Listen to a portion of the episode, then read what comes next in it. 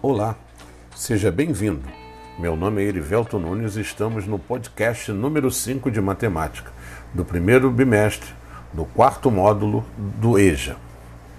Neste podcast, iremos dar sequência ao estudo de probabilidade, tendo em vista que no podcast anterior foi feito um relato histórico sobre probabilidade ao longo do tempo. Sabemos que a probabilidade é utilizada com muita frequência em nosso dia a dia. Porém, é necessário, para que possamos utilizá-la, conhecer alguns de seus instrumentos. A ideia de probabilidade se inicia a partir do conceito de experimento aleatório. O experimento aleatório pode ser definido como um fenômeno que ocorre ao acaso, aleatoriamente, ou seja, não é possível afirmar o exato momento em que ele ocorrerá, como, por exemplo, o lançamento de uma moeda perfeita.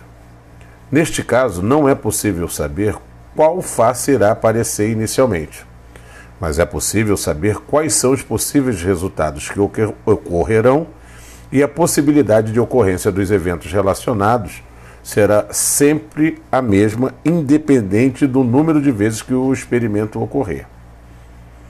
Dentro desta ideia, é possível afirmar que no lançamento de uma moeda perfeita tem-se dois possíveis resultados, cara ou coroa. E a chance de cada uma dessas faces ocorrerem é de 50% para cada uma delas.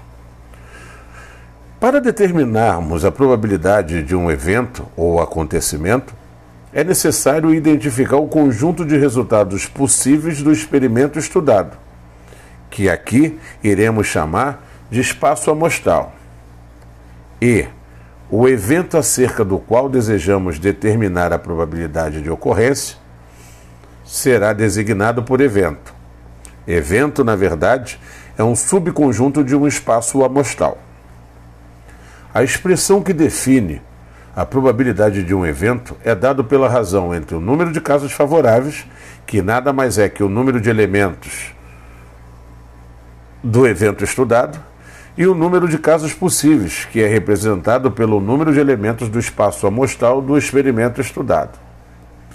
Importante ressaltar que a probabilidade de um evento será sempre maior ou igual a zero e menor ou igual a 1, ou em termos percentuais, será maior ou igual a 0% e menor ou igual a 100%. Com base no que foi dito até agora, Imagine que você vai lançar um dado perfeito e deseja saber qual é a probabilidade de se obter face maior que 4. O primeiro passo é identificar o número de elementos do espaço amostral. Como o dado é constituído de seis faces, o número de elementos do espaço amostral é 6.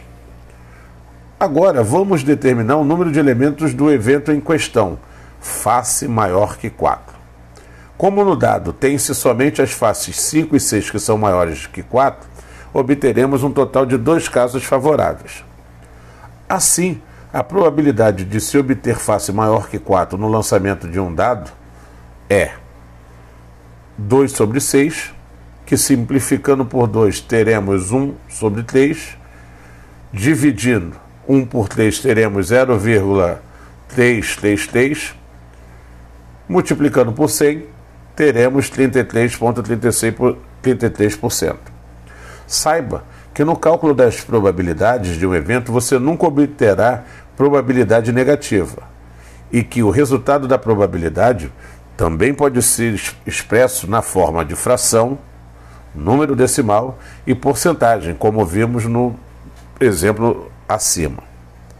Com isso, encerraremos mais um podcast. Espero que você tenha gostado e até o próximo encontro.